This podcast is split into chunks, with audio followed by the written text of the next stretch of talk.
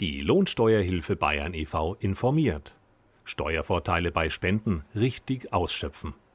Wer bei Spenden beispielsweise Hilfsorganisationen oder kirchliche Einrichtungen unterstützt, wird vom Staat mit Steuervorteilen belohnt. In der Steuererklärung können Spenden bis zu einer Höhe von 20 Prozent des steuerpflichtigen Einkommens geltend gemacht werden. Ist der Betrag höher, wird die Differenz automatisch auf das Folgejahr vorgetragen.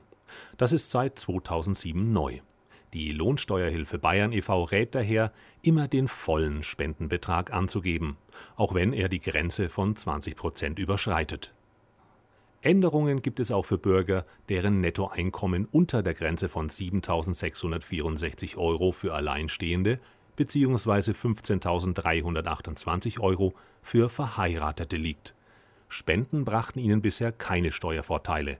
Mit dem neuen Gesetz hat sich das geändert. Auch hier wird der Spendenbetrag automatisch auf das Folgejahr vorgetragen. Voraussetzung: Es muss eine Steuererklärung abgegeben werden. Darin müssen der volle Spendenbetrag, Werbungskosten und Aufwendungen für Versicherungen angegeben werden. Auch wenn es für das laufende Jahr keinen Einfluss auf das Ergebnis hat, kann sich im Folgejahr eine Steuerrückzahlung ergeben Laut der Lohnsteuerhilfe Bayern e.V. lohnt sich dieses Vorgehen für alle, die bereits wissen, dass ihr Einkommen im nächsten Jahr steigt. Dazu zählen beispielsweise Auszubildende, Wehrdienstleistende, Studenten und Arbeitnehmer, die ein ganzes Jahr arbeitslos oder krank geschrieben waren.